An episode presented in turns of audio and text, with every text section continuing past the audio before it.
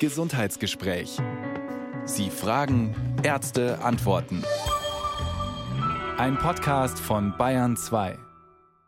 Klaus Schneider heißt Sie. Willkommen zum Gesundheitsgespräch. Wir sind schon in Woche zwei der Fastenzeit, die manchen völlig egal ist. Andere nutzen sie, um auf gewisse Dinge zu verzichten. Vielleicht auch in der Hoffnung, nebenbei das eine oder andere Kilo zu verlieren. Aber von eitlen Motiven mal abgesehen, ist das auch eine perfekte Gelegenheit, um einen Blick auf die Gesundheit zu werfen, zusammen mit dem Hausarzt oder der Hausärztin. Was muss ich umstellen, um gesünder zu leben oder anders formuliert, um Krankheitsrisiken zu minimieren. Wir tun das heute mit unserem Bayern 2 Hausarzt, mit Professor Jörg Schelling. Er ist Facharzt für Innere und Allgemeinmedizin und ärztlicher Leiter einer Gemeinschaftspraxis. Grüße Sie, Professor Schelling. Guten Morgen, lieber Herr Schneider. Ich fange mal wieder bei mir an. Ich verzichte in der Fastenzeit auf Alkohol, habe mir alkoholfreien Wein und alkoholfreies Bier besorgt, geschmacklich erstmal gewöhnungsbedürftig, aber tatsächlich besser als befürchtet. Und ich muss sagen, ich fühle mich fitter, ich schlafe besser und sogar die Waage hat schon reagiert. Kann ich jetzt bitte ein Lob haben? Selbstverständlich bekommen Sie von mir ein Lob. Das finde ich sehr, sehr gut, wenn Sie die Fastenzeit nutzen, um hier kleine Veränderungen durchzuführen. Wichtig ist überhaupt die Veränderung zu machen. Also herzlichen Glückwunsch. Dankeschön. Wenn ich die Fastenzeit mal nicht nur als vorübergehende Zeit des Verzichts auf etwas betrachte, sondern als eine Zeit, in der ich mal ganz konzentriert auf mich selber schaue und darauf, was ich aus hausärztlicher Sicht Gutes für mich tun könnte. Was wären da Ihrer Ansicht nach für, was wären das für Stellschrauben, an denen ich mal drehen könnte? Und ich glaube, die wichtigste Stellschraube ist ähm, tatsächlich überhaupt äh, die Bereitschaft zur Veränderung. Ich glaube, das klingt wahnsinnig einfach und ist unglaublich schwer, das wissen wir alle. Wenn wir im Kopf schon begriffen haben, dass wir vielleicht nicht auf dem idealen Weg sind, wenn wir das jeden Tag spüren, wenn wir aufstehen in unseren Gelenken, wenn wir den Gürtel zumachen. Und dann ist das Bewusstsein da, aber diesen Transfer dann zu schaffen, zu sagen, so jetzt verändere ich auch wirklich was, ist ganz, ganz schwer. Und Sie haben das Wort Verzicht erwähnt. Das ist, glaube ich, ganz wichtig, dass man das gleich mal drauf streicht aus seinem Repertoire in diesem Kontext, weil wir verzichten ja nicht, wir gewinnen unglaublich viel dazu. Also man muss das Ganze als einen, einen Schritt auch für äh, Zugewinn sehen und nicht für Verzicht. Und wenn ich jetzt also, wenn es quasi im Kopf schon mal, wenn ich den Schalter umgelegt habe, äh, wenn ich soweit bin und Sie sagen, das ist schon mal eine ganz große Hürde, äh, was sind dann die Baustellen, die ich angehen könnte? Nun ganz klassisch natürlich äh, wissen wir, dass man über Bewegung und Sportaktivität sicherlich ähm, dem Herz-Kreislauf-System Gutes tun kann und auch das Gewicht beeinflussen kann. Aber natürlich ist vor allem die Ernährung ganz wichtig und entscheidend. Das ist die größte Stellschraube und wir sind eine Gesellschaft, die sich insgesamt völlig fehlernährt. Also das kann man guten Gewissen so sagen. Also hier muss man auf jeden Fall ansetzen. Aber natürlich muss man auch schauen, dass die Psyche äh, mitmacht, nicht nur der Körper vor sich hergetrieben wird. Und da sind wir bei den ganzen Themen wie Achtsamkeit und äh, letztendlich auch auf die, die innere Hygiene zu achten, auf die innere Ordnung zu achten. Das ist ganz wichtig. Und der Hausarzt kann hier helfen, indem er natürlich ein bisschen die Fakten richtig stellt. Wo steht man eigentlich gesundheitlich? Also mhm. hat man schon vielleicht, ist man schon an der Schwelle zu einer Erkrankung? Ähm, sind die Blutwerte schon so, dass man sagen muss, Mensch, da, da darf man nicht nur ein bisschen drüber schmunzeln, sondern muss man auch wirklich schon, schon äh, aktiv werden und kann dann auch die entsprechende Untersuchung veranlassen, dass das Ganze auch klar ist und klar wird. Und er kann natürlich auch einem helfen, Beratungsangebote und Krankenkassenleistungen auch in Anspruch zu nehmen. Also nicht nur der mahnende Finger, sondern schon auch eine gewisse Richtungszeigung äh, vom Hausarzt. Genau, also nicht nur schimpfen und mahnen, im Gegenteil Richtung zeigen und dabei auch genau auch sich mal den Hausarzt anschauen, ob sie oder er auch ein gutes Vorbild ist und vielleicht auch mal fragen, was er und sie so macht. Also das Ganze soll im Dialog ja von Mensch zu Mensch sein, wie wir es ja hier auch in der Sendung praktizieren. Also das ist ja nicht äh, irgendwo eine, dass der Hausarzt da die Weisheit mit Löffeln gefressen hat. Ähm, auch sie oder er muss ja schauen im Alltag, wie er diese Hürde immer wieder überwindet. Dialog ist ein gutes Stichwort. Rufen Sie uns an, wenn Sie mögen. Hausarzt, hilf, ich will was ändern, aber wie? Das ist unser Thema heute. Stellen Sie Ihre Fragen unter 0800 246 2469. 10.13 Uhr ist es. Hier ist das Gesundheitsgespräch auf Bayern 2 mit dem Hausarzt und Allgemeinmediziner Professor Jörg Schelling. Ja, nur Wasser zu trinken, Professor Schelling, das wäre zum einen schon ein bisschen arg fad und zum anderen auch nicht gerade ein Allheilmittel. Aber man muss auch sagen, so als Einstieg in eine Art Lebensumstellung wiederum vielleicht gar nicht so schlecht. Denn viele trinken tatsächlich schlicht zu wenig Wasser. Wie viel wäre denn gesund? Nun, es ist natürlich ein bisschen davon abhängig, ähm, ob man eine gesunde Niere hat oder nicht mhm. und ein gesundes Herz hat. Also hier sollte man im Zweifelsfall dann die Hausärztin, Hausarzt fragen, ob es auch mal eine Trinkmengenbegrenzung geben kann für jeden anderen und für jeden gesunden Menschen, aber sind anderthalb bis zwei Liter völlig ausreichend. Also man muss da nicht jeden Tag ähm, drei, vier Liter trinken und vor allem auch natürlich dann nicht ähm, nur bestimmte Wässer. Also es gibt ja Menschen, die dann wirklich teilweise vier, fünf Liter Heilwasser am Tag trinken, was sehr natriumarm ist, weil sie glauben, dass sie mit diesem Natriumreduktion was erreichen können. Und das kann ja dann zu einem Natriummangel führen und bis hin auch zu Krampfanfällen und anderen Problemen. Also ähm, zwei Liter ganz normales Wasser reichen völlig aus ähm, aber natürlich auch andere ungesüßte Getränke jederzeit. Ähm, letztendlich Tee ist natürlich auch was, was man bedenkenlos empfehlen kann. Sie sagen, zwei Liter reichen aus. Andererseits weiß ich, dass es vielen schwer fällt, ähm, vor allem wenn Menschen älter werden, trinken sie zu wenig. Äh, zwei Liter ist für manche eine unfassbare Menge und die sagen, oh, muss ich dauernd aufs Klo rennen oder sie vergessen schlicht und ergreifend. Äh, aber gerade weil sie so wenig trinken, ist das Vergessen dann auch wieder noch verstärkt, oder? Ja, natürlich. Die, die, ähm, wenn man zu stark austrocknet, dann lässt auch die Gehirnfunktion und die Leistungsfähigkeit nach. Ähm, natürlich sind diese zwei Liter jetzt eine relativ hohe Grenze. Wir, man kann ja auch relativ viel durch ähm, Obst, Gemüse oder überhaupt durch die Ernährung auf sich nehmen. Auch da ist ja Wasser mit drinnen. Also wenn man natürlich dann auch sich entsprechend ernährt, dann kann man hier einen gewissen Ausgleich schaffen. Wichtig ist, glaube ich, tatsächlich, dass man sich das Getränk irgendwie immer in den Blick, äh, in das Blickfeld bringt. Also die Wasserflasche im Keller unten bringt nichts. Hm. Ich glaube tatsächlich, dass diese Regel, dass man sich die Flasche wirklich vor die Nase stellt, so wie sie bei Ihnen jetzt hier auch, Herr Schneider, vor der Nase steht, ähm, ist, glaube ich, ganz, ganz entscheidend. Also immer ein Getränk im Blickfeld haben, ist ganz simpel. Und für diejenigen, die einfach auch eine gewisse Technikaffinität haben, natürlich gibt es inzwischen auch zum Glück ganz gute Apps, die einen auf dem Smartphone nerven, dass man trinken muss. Und es gibt ja inzwischen auch sogenannte intelligente Wasserflaschen, die einen auch irgendwie nerven. Ach, was können die denn?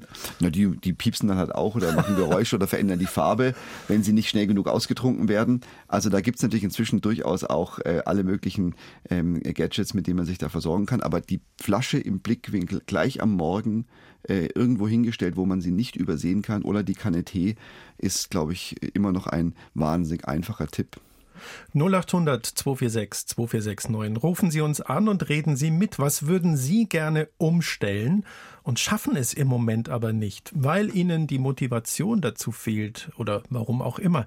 Vielleicht finden Sie uns, vielleicht finden Sie diese Motivation heute bei uns, wenn Ihnen Professor Jörg Schelling sagt, inwiefern Sie sich und Ihrer Gesundheit etwas Gutes tun. 0800 246 2469.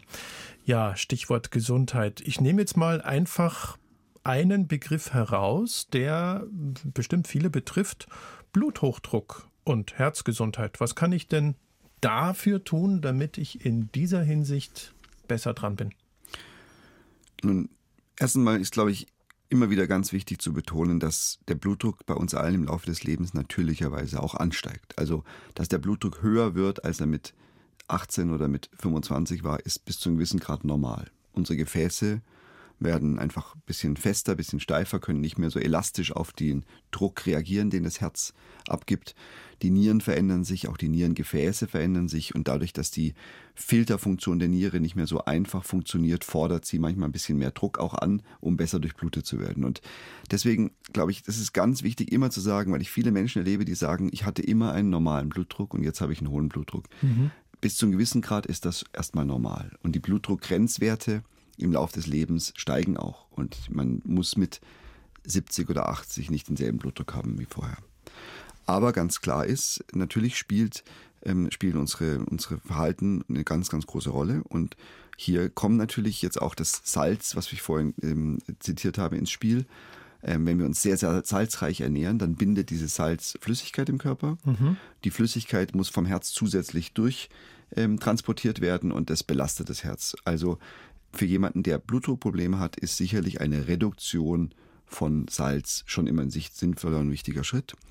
Und dann äh, natürlich klar die regelmäßige Bewegung ist wichtig, dass wir da einfach auch ein bisschen den Puls erhöhen, unseren Umsatz erhöhen, die Aktivität erhöhen, weil wenn der Puls hochgeht, auch das wissen wir, geht ja zum Ausgleich dazu meistens der Blutdruck auch runter, weil das Herz dann nicht mehr denselben Druck braucht, weil wir einfach durch die Bewegung und Aktivität ähm, das Blut und den Sauerstoff schneller durch den Körper transportieren können und dann braucht man auch weniger Druck. Das ist ein ganz wichtiger Punkt. Und dann sind wir beim Punkt, der fast eigentlich der wichtigste ist. Das ist letztendlich wieder Stressreduktion und Selbstachtsamkeit. Mhm. Das heißt also einfach auch mit den Belastungen des Lebens, die ja oftmals nicht weniger werden, die Sorgen, die Gedanken, die Nöte, dass man damit einfach auch proaktiv umgeht und schaut, Mensch, wo kann ich auch mal Druck rausnehmen? Ich meine, das liegt ja auf der Hand, dass Druck was mit Blutdruck auch zu tun hat. Sind Sie ein Arzt, der dann Ihren Patienten genau das empfiehlt oder würden Sie dann zur Tablette greifen oder beziehungsweise vielmehr die verschreiben? Weil es gibt ja auch Blutdrucksenker, ganz einfach. Die Tablette ist für vieles eine scheinbar einfache Lösung. Fürs Cholesterin kann man wunderbar mit Tabletten senken, den Blutzucker kann man wunderbar mit Tabletten oder Insulin senken, den Blutdruck kann man wunderbar senken. Aber ähm, ganz klar, das Credo muss sein, jedes Medikament weniger ist ein gutes Medikament. Und wenn man als Hausarzt, ein Hausarzt sich überlegt, nehme ich das Rezept zur Hand oder heute das E-Rezept, signiere ich das E-Rezept oder reden wir erstmal über sogenannten Lifestyle Change, also Lebensstiländerungen und Veränderungen, dann ist, ist 99 Prozent äh, auf Seite der Lebensstiländerung. Man kann durch Lebensstiländerung unglaublich viel erreichen. Also ich mhm. habe Patienten erlebt mit schweren Blutzuckererkrankungen, wo man gesagt hat, Mensch, die müssen wirklich was tun, die haben fünf, sechs Medikamente genommen und ich habe es erlebt, dass die ein Jahr später praktisch alle Medikamente abgesetzt hatten. Das ist kein Einzelfall und wir, jeder von uns hat da die riesige Chance, äh, wirklich auf Medikamente zu verzichten. Und ich freue mich jedes Mal in der Praxis, wie ein Schneekönig, wenn ich den Medikamentenplan aufmache und ein Medikament löschen kann. Das mache ich mit tiefster Überzeugung. So, jemand, der oder die auch das so angehen wollte, nämlich nicht zum Medikament greifen, sondern sich eher mehr bewegen, ist Frau Bieber. Hallo, Frau Bieber. Hallo, guten Tag. Guten Tag. Ich lese hier, Sie sind 72, Sie klingen wie 38, nein, 32. Also, das ist das Schöne daran, dass ich so bin und wie Sie mich hören, so bin ich auch. Das heißt, ich bin ein sehr positiver Mensch, trotz allem, was ich schon in meinem Leben erlebt habe. Ich stamme aus einer riesen Familie. Bei uns war Ernährung immer gesund, weil wir hatten kein Fleisch. Wir hatten nur einen Garten mit zehn Kindern und wir hatten nur das, was es gab. Und mein Beruf war dann 40 Jahre Ernährungsberatung. Ich habe das mit Leib und Seele gemacht, habe auch, wie der Herr Doktor vorhin schon sagte, sehr vielen Menschen mit Diabetes helfen können. Man kann mit Ernährung alles machen. Ich bin ein sehr beweglicher Mensch.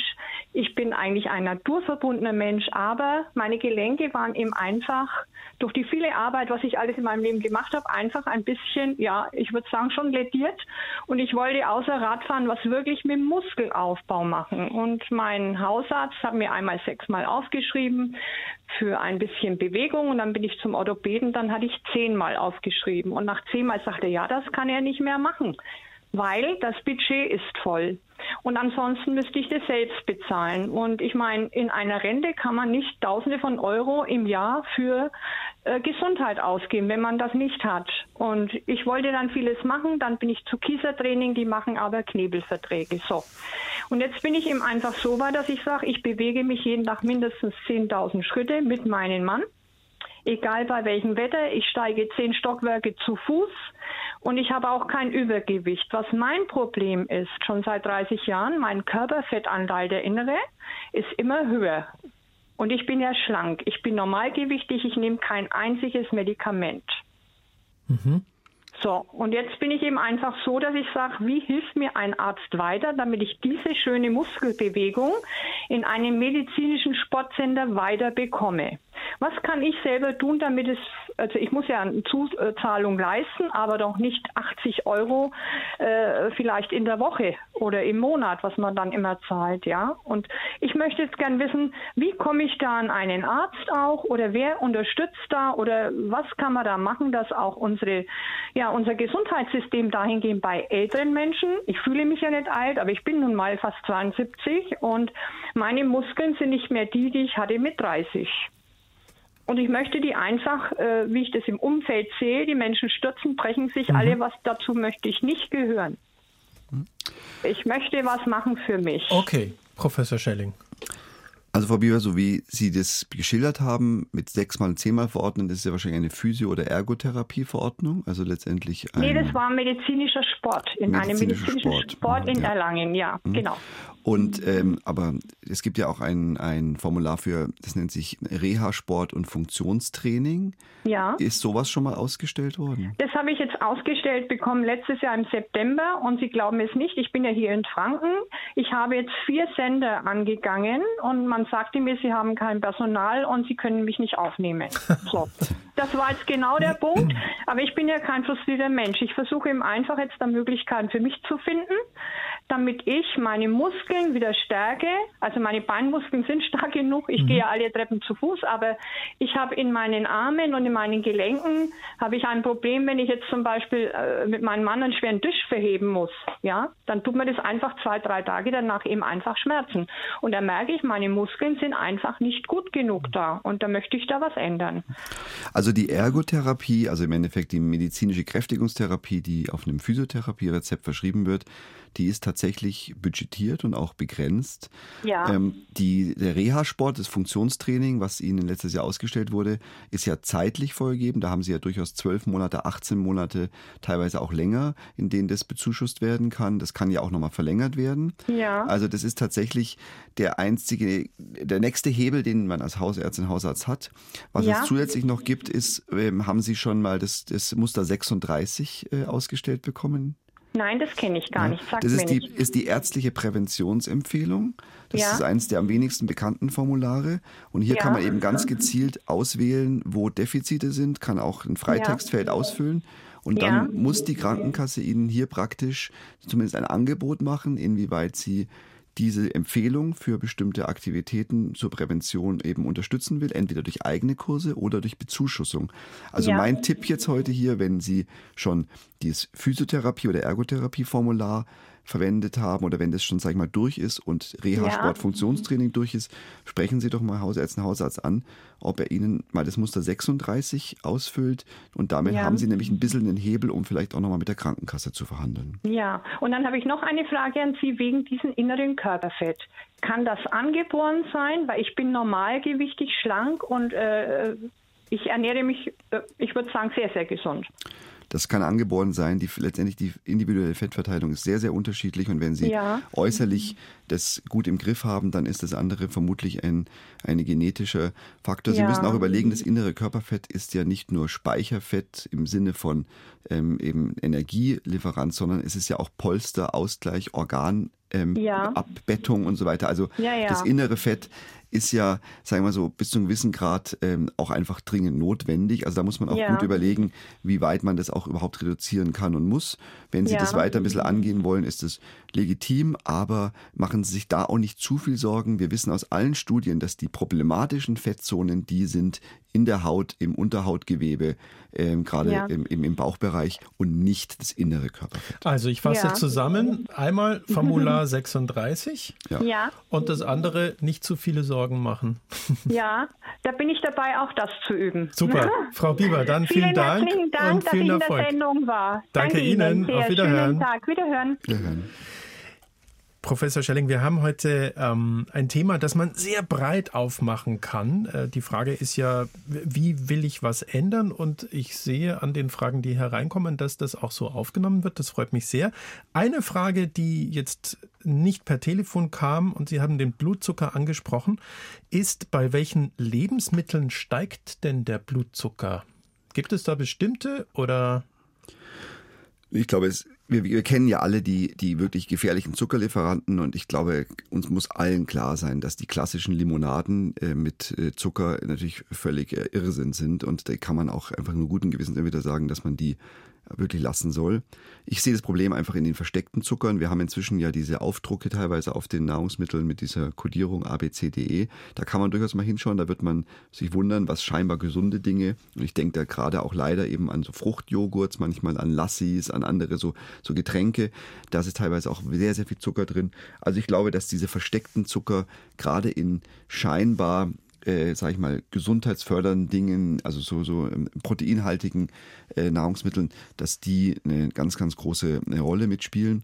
Und dann natürlich, klar, wir können das nicht jeden Tag schaffen, aber der Sprung, sage ich mal, von den eher hochgereinigten Industriemehlen, Nudeln und so weiter in, in, zu, zu den eben Vollkornprodukten ist schon auch sinnvoll und wichtig, denn natürlich sind insgesamt langkettige, also langwirksame Kohlenhydrate, die einfach im Körper länger Energie zur Verfügung stellen, besser als diese kurzkettigen Energieträger. Also das sind diese klassischen Dinge, auf die man achten kann. Umstieg von, sage ich mal, weißen Produkten, hellen Semmeln, hellen Nudeln auf die Vollkornvariante. Muss ja nicht jeden Tag sein, muss mhm. ja nicht immer sein. Und dann eben ganz klassisch schauen bei Limonaden, bei Joghurts, bei Getränken, ähm, bei anderen Speisen, die, die nachgesüßt sind, industriell hergestellt sind, ob man da nicht teilweise unglaubliche Mengen an Zucker drin entdeckt. Und da muss man aber tatsächlich auch ein bisschen geduldig mit sich sein, würde ich behaupten, wenn man diese Umstellung macht, weil der Gaumen muss sich erstmal dran gewöhnen auch. Aber das tut er letztlich. Das tut er letztlich und man kann diesen Zuckerentzug ähm, radikal machen. Das ist eine große Herausforderung und, ähm, und äh, ist, führt dann leider oft dazu, dass man dann auch wieder äh, zurückspringt. Aber man kann es umstellen. Wir können uns tatsächlich Zucker abgewöhnen. Und ich erlebe von vielen Menschen, mit denen ich spreche, die mit Rauchen aufhören, die dann erzählen, sie können jetzt keine Zigaretten mehr riechen, weil das so schlimm ist für sie. Und ich, äh, viele Menschen, die weniger Zucker essen, die jetzt sagen, wenn sie jetzt was essen, wo so viel Zucker drin ist, können sie nicht mehr. Die Vorstellung, einen Schokoriegel zu essen ähm, mit Karamell oder irgendwas, ist dann für die Menschen tatsächlich auch sehr unangenehm. Und das ist ein toller Effekt, wenn man das schafft, auch seinen Geschmackssinn und seinen, seinen Bedarf da umzuerziehen. Das können wir schaffen. Ernährung ist unglaublich viel im Kopf, unglaublich viel. Sprechen Sie da am Ende aus Erfahrung? Ähm, lieber Schneider, tatsächlich äh, habe ich letztes Jahr auch den Kohlenhydraten, also den bösen Kohlenhydraten, ein bisschen den Kampf angesagt. Und wenn man neben den Kindern auf der Couch sitzt und die essen dann eine Packung Kekse oder eine Pizza, dann ähm, ja, dann braucht man eine gewisse innere Kraft und dann merkt man aber auch nach ein paar Wochen wird es deutlich besser. Also es ist ein bisschen und ich sage das jetzt nicht so absichtlich, aber es ist ein bisschen auch ein Entzug. Wir mhm. müssen uns diese industriellen Kohlenhydrate ein bisschen entziehen und damit hat es durchaus auch eine Komponente von, von einer, von einem, einem, einem, von einem schweren sich abgewöhnen mit allen Symptomen, Schlaf, Unruhe, Lust darauf. Also da muss man schon kämpfen, ja. Ich darf das vielleicht sagen, als wir haben uns jetzt länger nicht mehr gesehen vor dieser Sendung und äh, dann haben wir uns heute früh sind wir uns begegnet und ich musste erstmal, hä?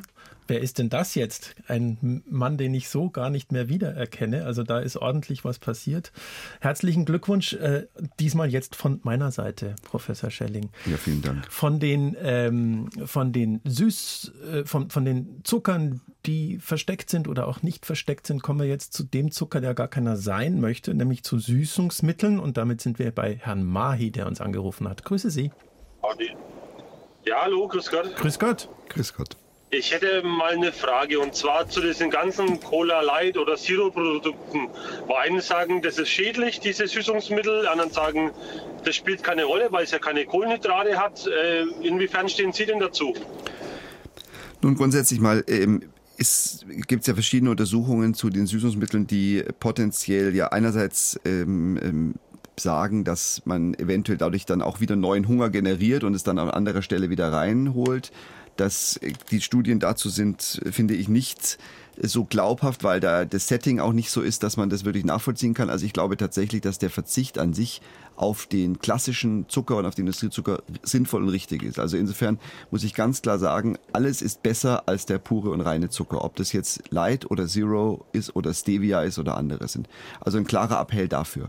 Andererseits muss man natürlich sagen, dass es für viele dieser Mittel noch keine richtigen großen Langzeitbeobachtungen gibt, um es wirklich abschließend zu sagen. Die Diskussion darüber, ob sie möglicherweise das Risiko für Darmerkrankungen, auch Darmkrebs erhöhen können, stand ja lange im Raum. Ich, wo ich jetzt hier sitze im Augenblick, habe keine Evidenz, also wissenschaftlichen Fakten gesehen, die mich überzeugt hätten, dass man sich dagegen entscheiden sollte. Der Vorteil des Zucker, der Zuckerreduktion überwiegt den potenziellen Nachteil schon. Also ich will hier gar keine Werbung für irgendwelche Produkte machen, aber wenn ich selber vor einer äh, Zero oder vor einer Zuckervariante stehe und sage, eins von beiden muss ich jetzt trinken oder eins von beiden ähm, ähm, wird mir jetzt angeboten, dann ähm, kann man, glaube ich, guten Gewissens für die reduzierte Variante entscheiden, weil die Schäden des Zuckers immer noch höher sind. Aber klar ist, Ähm, beides wird, hat Auswirkungen auf den Körper und ähm, die Langzeitdaten sind noch nicht so da für alle diese, diese Ersatzstoffe, dass man das guten Gewissens sagen kann. Aber ich würde mal vorsichtig Entwarnung geben. Stimmt das denn, dass wenn ich jetzt ein äh, mit Süßungsmitteln gesüßtes Getränk zu mir nehme, dass dann trotzdem der Insulinpegel sofort hochsteigt? Natürlich reagiert der Körper dennoch darauf und da kann ja dann auch dann reaktiv so eine gewisse oder im Nachhinein ein gewisser Heißhunger kommen, den man dann wieder anders ausgleichen muss. Trotzdem bleibe ich dabei, wenn Sie sich anschauen, was in einer Flasche einer klassischen äh, Limonade für äh, Mengen an Zucker sind, dann ist der Schaden, der damit verursacht wird, wesentlich höher. Idealerweise verzichtet man auf beides und trinkt Tee oder Wasser oder ein anderes Getränk. Aber ich glaube, wir können, es ist illusorisch zu sagen, wir kommen unser Leben lang nie mehr ohne irgendeines dieser Getränke aus. Und wenn es so ist, dann muss ich sagen, in diesem Fall würde ich mich n gleich eins, also als Einzelperson, für die Süßungsmittel entscheiden. Herr May, gibt es einen Grund, warum Sie diese Frage stellen? Stehen Sie gerade vor einer gewissen Entscheidung im Leben, ich möchte was umstellen? Ähm, nee, das jetzt nicht, aber ich ähm, habe eine Myotonidystrophie, also eine Muskelerkrankung, wo ich sowieso öfters mal das Problem habe mit Muskelbrennen und so, trinke deswegen eigentlich recht viel Wasser, bloß ab und zu eben auch mal eine Cola Zero oder so. Und wollte jetzt eben mal wissen, inwiefern das eben schädlich ist äh, oder dass ich eben drauf, komplett darauf verzichten sollte vielleicht. Vielleicht können Sie, Professor Schelling, für alle noch kurz erklären, eine myotone Dystrophie, was ist das genau? Es ist eine Muskelerkrankung, bei der letztendlich, ähm, ja, sagen wir, die Muskelfunktion ähm, ähm, verändert ist, eingeschränkt ist. Im Endeffekt, ich, Herr Mai, wahrscheinlich werden Sie äh, haben Sie äh, teilweise Krämpfe, teilweise Bewegungsstörungen oder ähnliches. Also letztendlich eine, eine Erkrankung, die vermutlich äh, und in den meisten Fällen ja erblich ist und ähm, äh, die aber auf den, was die Ernährung betrifft und was die, was die Aufnahme auch von Getränken mit Süßungsmitteln betrifft, nach meinem Wissensstand keinen Einfluss hat. Also da sollten Sie sich keine Sorgen machen, Herr May. Ich wüsste nicht, dass Sie hier auf Süßungsmittel gezielt verzichten müssen, weil keines dieser Süßungsmittel am Muskel und am synaptischen Spalt, also am Übergang von, von den Nerven zum Muskel in irgendeiner Weise wirkt. Okay, das ist super zu wissen. Aber empfehlen würden Sie lieber trotzdem einen Tee mit Honig oder was? Weil so ganz ohne bisschen süß kann ich halt auch nicht, bin ich ehrlich. Dann ein, gerne ein Tee mit Honig. Und äh, gerne, okay. auch, gerne auch mal das von Ihnen genannte Getränk zwischendrin und Wasser und auch mal natürlich ein Fruchtsaft. Nur eben äh, jetzt äh, zu sagen, aus Angst vor den potenziellen äh, Risiken der Süßungsmittel, dann wenn man Heißhunger auf Süßes bekommt, dann eine reguläre Limo trinken, äh, halte ich weiterhin für die schlechtere Variante. Okay, wunderbar. Ich danke Ihnen ganz herzlich. Wir haben zu danken, Herr May. Alles Gute. Wiederhören. Ich auch. Tschüss. Tschüss, Servus. 08, Entschuldigung, 0800 246 2469, die Nummer zu uns heute ins Gesundheitsgespräch. Wollen Sie Ihr Leben umstellen? Wie kriege ich das hin? Fragen Sie Professor Jörg Schelling, wie Sie das aus hausärztlicher Sicht vielleicht am besten hinkriegen. Wir haben schon gehört, es gibt eine spezielle Verordnung, das Formular 36.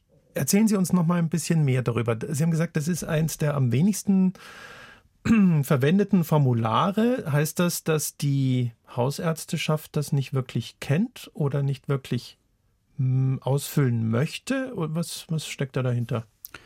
Nun, am, am, am Wollen oder Möchten wird es ganz sicherlich nicht scheitern. Ich denke, dass das Formular tatsächlich relativ wenig bekannt ist. Ich ähm, gebe ja einige Fortbildungen auch für Kolleginnen und Kollegen, auch in der Weiterbildung, auch vor der Facharztprüfung. Und da frage ich immer spaßhalber, wer das Formular kennt. Und in den letzten Jahren nimmt es zu, die Erkenntnis, aber teilweise äh, ist es auch noch nicht, hat sich noch nicht so verbreitet. Es ist halt kein Formular, was Hausärzte und Hausärzte oft einsetzen, regelhaft einsetzen. Und deswegen lohnt es sich da tatsächlich mal nachzufragen als Patientin, Patient. Kennen Sie das Muster 36? Und da ist, glaube ich, von, ja klar, das kenne ich und soll ich es Ihnen ausstellen, bis hin zu, das habe ich jetzt noch nie gehört. Gibt es mhm. das überhaupt? Schon alles möglich.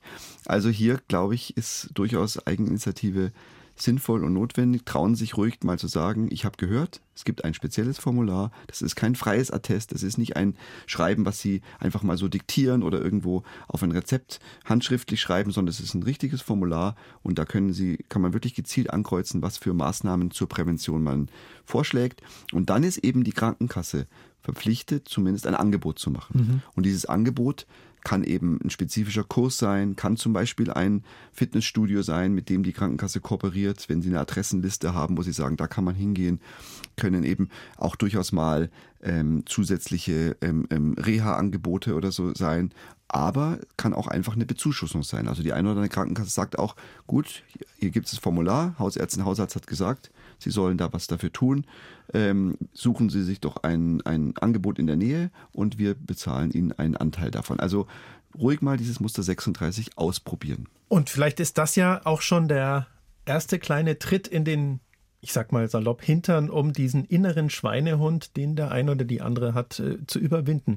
Und damit bin ich bei Herrn Eigenfeld, denn da lese ich jetzt auch was von inneren Schweinehund. Grüße Sie, Herr Eigenfeld. Ja, grüße Sie, Herr Schneider, grüße Sie, Herr Professor Schelling. Also, ich bin Diabetes 2 betroffen, ich bin stark übergewichtig, ich habe Prostatakrebstherapien hinter mir. Die letzte mit Bestrahlung äh, Mitte letzten Jahres im Juli. Und äh, ich schreibe mir, ich wiege, also ich bin alleinlebend, das kommt auch dazu. Mhm. Ich wiege mir im Grunde genommen alles aus, was ich zu mir nehme und schreibe mir im Grunde genommen auch auf, wenn ich, was weiß ich was, eine Handvoll Nüsse esse oder irgendwie. Ich weiß also schon, woher ein großer Teil meines Übergewichtes kommt. Ja. Mhm. Äh, ich habe bis vor der Krebstherapie habe ich fast jeden Tag Nordic Walking gemacht zwischen 25 und 45 Minuten. Das ist aber danach äh, ist es eingerissen und bis jetzt habe ich es nicht mehr regelmäßig gemacht. Ja. Jetzt habe ich eine Frage, eigentlich mehr zu dem Mittel Ozempic. Ich habe mit meinem Hausarzt drüber geschrieben, der hat mir auch das Rezept ausgestellt. Äh, ist es halt nicht lieferbar. Oder eine Tübe, die aber wohl nicht als Einsteigertübe mit schwacher Konzentration verwendet wird. Äh, jetzt meine Frage dazu. Nebenwirkung von Ozempic. Also ich muss sagen, ich bin relativ pflegeleicht, sage ich jetzt mal. Ich vertrage Metformin, ich habe Insulinspritzen vertragen, ich dann danach war es Victosa, was man mir verschrieben hat, das habe ich auch vertragen. Das ist abgesetzt. Ich mache praktisch heute nur, nehme nur Metformin noch und achte natürlich auch drauf, was ich esse. Aber nachdem ich merke, dass das Gewicht also nicht so runtergeht, wie ich will, und äh, sagen wir so, der Langzeitblutzucker ist auch wieder gestiegen. Ich mhm. bin derzeit bei 7,3. Äh, habe ich mir gedacht, das Ozempic wäre vielleicht eine Lösung. Das ist diese, äh, Professor Schelling, das ist diese, was jetzt auch lange durch die Medien ging, diese Wunderspritze, ja, ja. Wo, wo viele auch gesagt haben, oh, das nehme ich jetzt und dann werde ich rank und schlank. Also eine dieser potenziellen Wunderspritzen und diejenigen, die mich kennen und in der Sendung schon mal gehört haben, wissen ja, dass ich grundsätzlich bei neuen Medikamenten erstmal sehr kritisch und vorsichtig bin.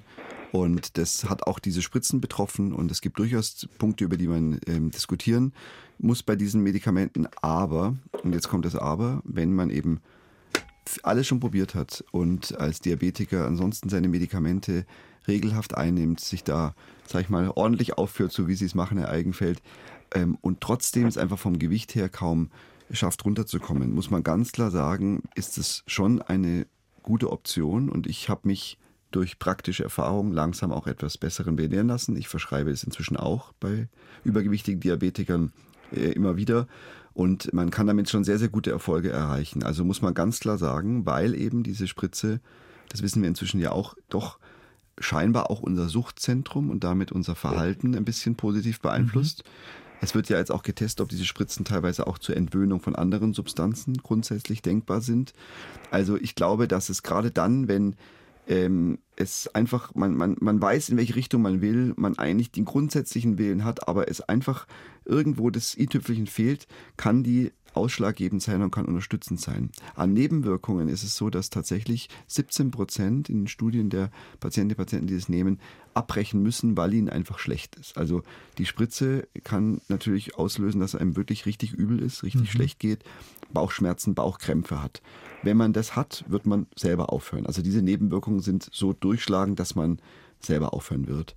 Für die anderen Patientinnen und Patienten wird die Spritze eigentlich gut vertragen, deswegen, weil man sie ja eben auch, Sie haben es erwähnt, langsam hochdosiert. Man fängt mit einer ganz niedrigen Dosis an und bewegt sich langsam nach oben und hört dann auf, wenn man das Gefühl hat, jetzt merke ich doch auch Nebenwirkungen und dann kann man wieder zurückgehen oder bleibt einfach bei dieser Dosis. Mhm. Und ich muss sagen, so wie Sie es schildern jetzt, äh, Ihre Geschichte, Vorgeschichte und äh, die Rahmenbedingungen mit dem Übergewicht, ich glaube tatsächlich, dass Ihr Hausarzt hier grundsätzlich einen guten Schritt gegangen ist, das mal auszuprobieren, weil diese Spritzen tatsächlich, abgesehen von dem ganzen Buhai, der drum gemacht wird und in, in den Boulevardblättern und irgendwelche fragwürdigen Persönlichkeiten sich das einfach so äh, spaßhalber spritzen, abgesehen von diesem ganzen Irrsinn, ist dahinter ein Medikament, was für übergewichtige Diabetiker sinnvoll ist. Das muss man ganz klar sagen. Und jetzt habe ich aber rausgehört, es ist gerade nicht lieferbar. Ja, das liegt eben daran, dass äh, leider viele Menschen, die es einfach so sich spritzen möchten, äh, Wege finden, äh, sich das zu besorgen. Teilweise gibt es leider auch natürlich vielleicht den einen oder anderen Ärztin oder Arzt, die das dann verschreiben, ohne dass die Indikation ganz klar ist. Mhm. Und es gab hier viele Appelle des Herstellers und auch an die Apotheken, auch an die Hausärzte geschickt, dass man eben wirklich hier aufpassen sollte, dass man es wirklich nur verordnet für die Menschen, die es betrifft. Aber ganz klar, ein übergewichtiger Diabetiker, der vielleicht noch andere Folgeschäden schon durch den Diabetes hat, ist hier die Top-Priorität und nicht jemand, der sagt, ich möchte hier irgendwelchen äh, wild gewordenen äh, Twitter-Besitzern nacheifern. Dann hoffen wir, Herr Eigenfeld, dass Sie bald Zugang dazu haben. Ja, gut, das, das, war für mich hilfreich, das auch das mit diesen 17 Prozent. Mhm. Aber wie gesagt, ich bin relativ pflegeleicht. Auch dieses Mittel äh, Victosa, was zum Spritzen ist, das ist zwar nicht dieses Semiglutid, aber Liraglutid ist also wohl, wohl ein ähnlicher, eine ähnliche Wirkungsweise. Das habe ich eigentlich gut vertragen.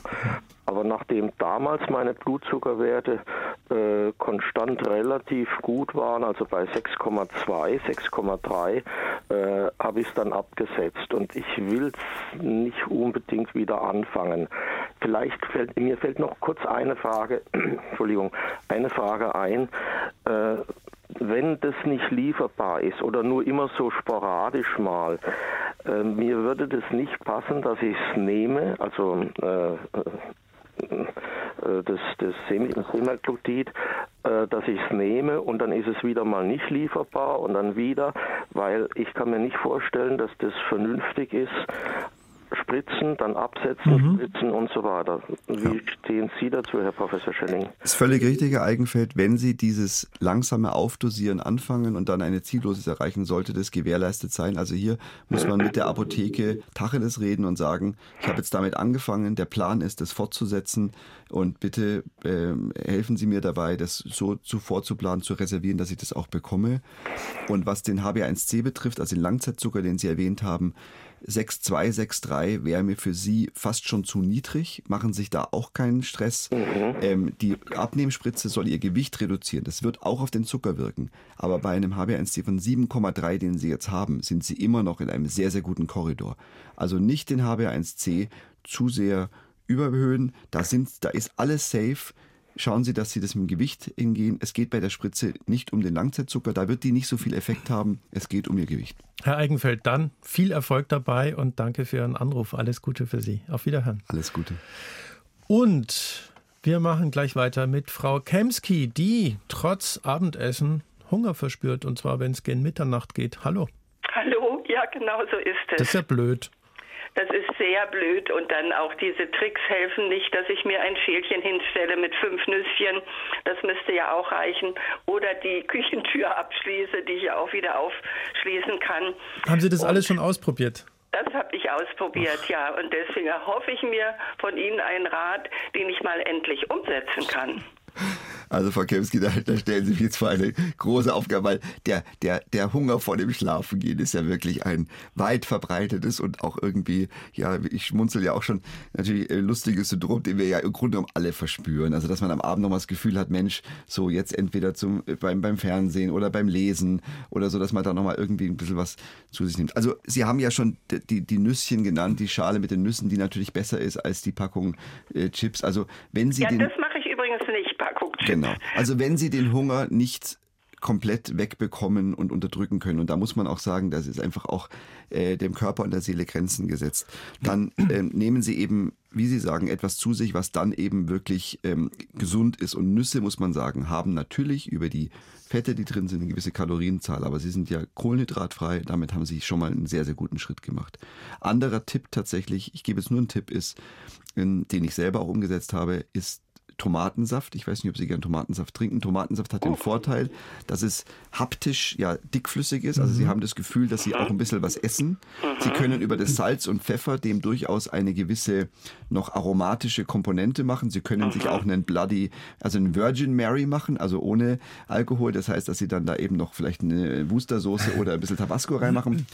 Und dann können, haben Sie ein bisschen Haptik, haben ein bisschen äh, Geschmack, haben ein bisschen was Würziges, haben vielleicht auch das Gefühl, es hat doch was von dem von Bloody Mary, nur ohne Alkohol und mhm. so weiter. Also das ist jetzt so ein Tipp, was ich mache. Also im Endeffekt ähm, ähm, kohlenhydratarme Getränke, wie zum mhm. Beispiel Tomatensaft, mhm. ähm, die aber durch die Haptik, also durch diese, durch diesen Geschmack, durch das Feste bisschen, ja. das Gefühl vermitteln, dass man doch ähm, äh, was isst. Also ich glaube, das ist es. Und die Nüsse sind auch weiter auch ein guter Tipp. Das wären die beiden Sachen, die mir so eingefallen sind und die ich selber auch tatsächlich so umgesetzt und habe. Und dann noch den Sitz nach hinten legen und sich vorstellen, dass man äh, mit Tomatensaft in der Business Class irgendwo hinfliegt in den Urlaub. Das ist gut. Genau, kleines Schälchen Nüsse, äh, Tomatensaft und so weiter. Das ist doch das, genau, da eine, sehr, eine sehr gute Idee, da noch ein, ein Bild zu erzeugen. Aber äh, nein, im Ernst, Frau Kemski, äh, heißt das, dass Sie tatsächlich aufwachen in der Nacht mit Heißhunger und. Also, ich muss Ihnen gestehen, selbst wenn ich im Bett bereits liege, dass es vorkommt mitunter, dass ich aufstehe, in die Küche marschiere und mir mein Knäckebrot mit einer Scheibe Käse hole, ja. Gut, aber wenn Sie sich ein Knäckebrot mit einer Scheibe Käse holen, dann würde ich das jetzt hier mal absegnen und sagen, da haben Sie doch dann langkettige, wunderbare Kohlenhydrate noch und einen Hauch Protein. Das ist ja jetzt nicht äh, der klassische, das klassische ähm, ähm, Kühlschrankessen nachts, ähm, wo dann die Eispackung leer gegessen wird. Also wenn, mhm.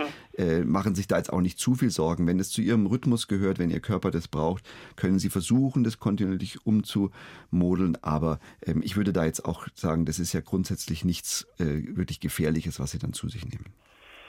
Ähm, aber ich habe mir das aufgeschrieben mit dem Tomatensaft. Das hört sich für mich sehr, sehr gut an und das werde ich äh, ausprobieren, weil äh, das Essen, was ich tagsüber zu mir nehme, ist ausreichend und aus dem Grunde müsste, müsste ich jetzt nicht nochmal was drauflegen. Aber ich probiere es so aus und vielleicht ist es ja auch hilfreich. Sie haben es auch umgesetzt und ich stehe damit nicht alleine da. Super, Frau Kemski. Und wenn Sie wollen, dann lassen Sie es uns wissen, wie äh, es Ihnen hilft oder auch nicht hilft. Da sind wir gerne offen. Dankeschön. Dankeschön. Viel Erfolg. Vielen Danke. Dank. Wiederhören. Wiederhören. Wiederhören.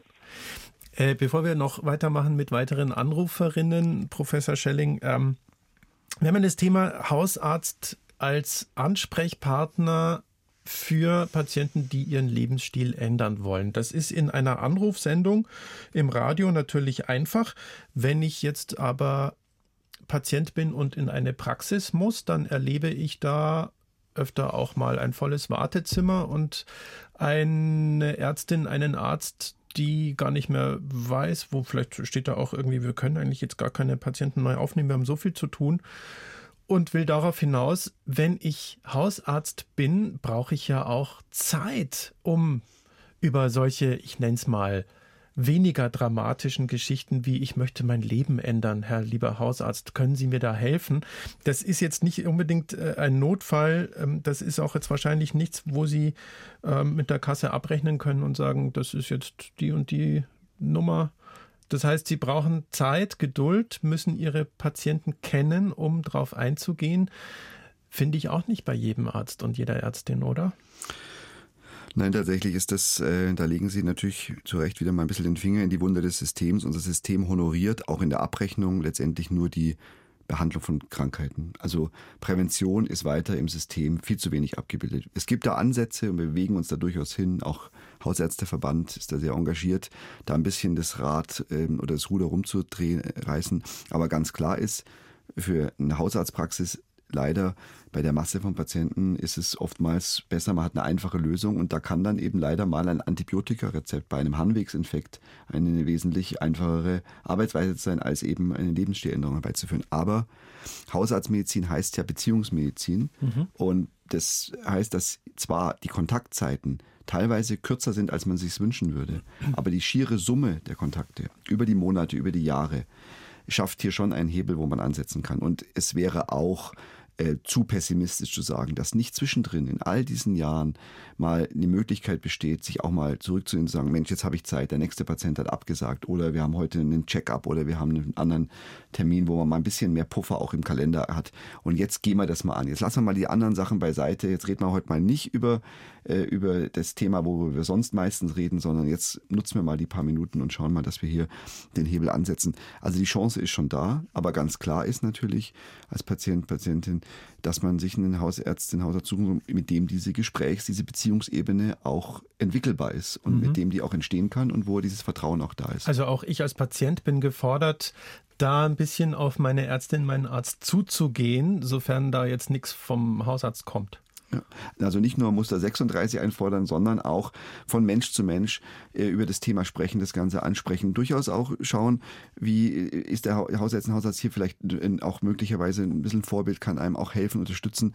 Aber das auch wirklich einfach und sagen, heute ist mir das wirklich wichtig. Ich will heute nicht nochmal über diese, die Blut, diese Blutwerte sprechen. Die habe ich mir schon ausdrucken lassen, die habe ich schon, das können wir das nächste Mal machen. Oder die Sonographie von der Schilddrüse machen wir es das nächste Mal. Bitte, heute ist mir wirklich wichtig, mal zu, darüber zu sprechen, was können wir denn wirklich mal praktisch machen, dass ich da weiterkomme, weil das ist für mich in meinem Leben belastender und problematischer und schwieriger und herausfordernder als mein Schilddrüsenknoten. Oder aber ich höre mich in der Nachbarschaft um, wie machst denn du das? Ich würde gern was ändern und äh, da könnte man zum Beispiel die Frau Jannek fragen. Hallo, Frau Jannek.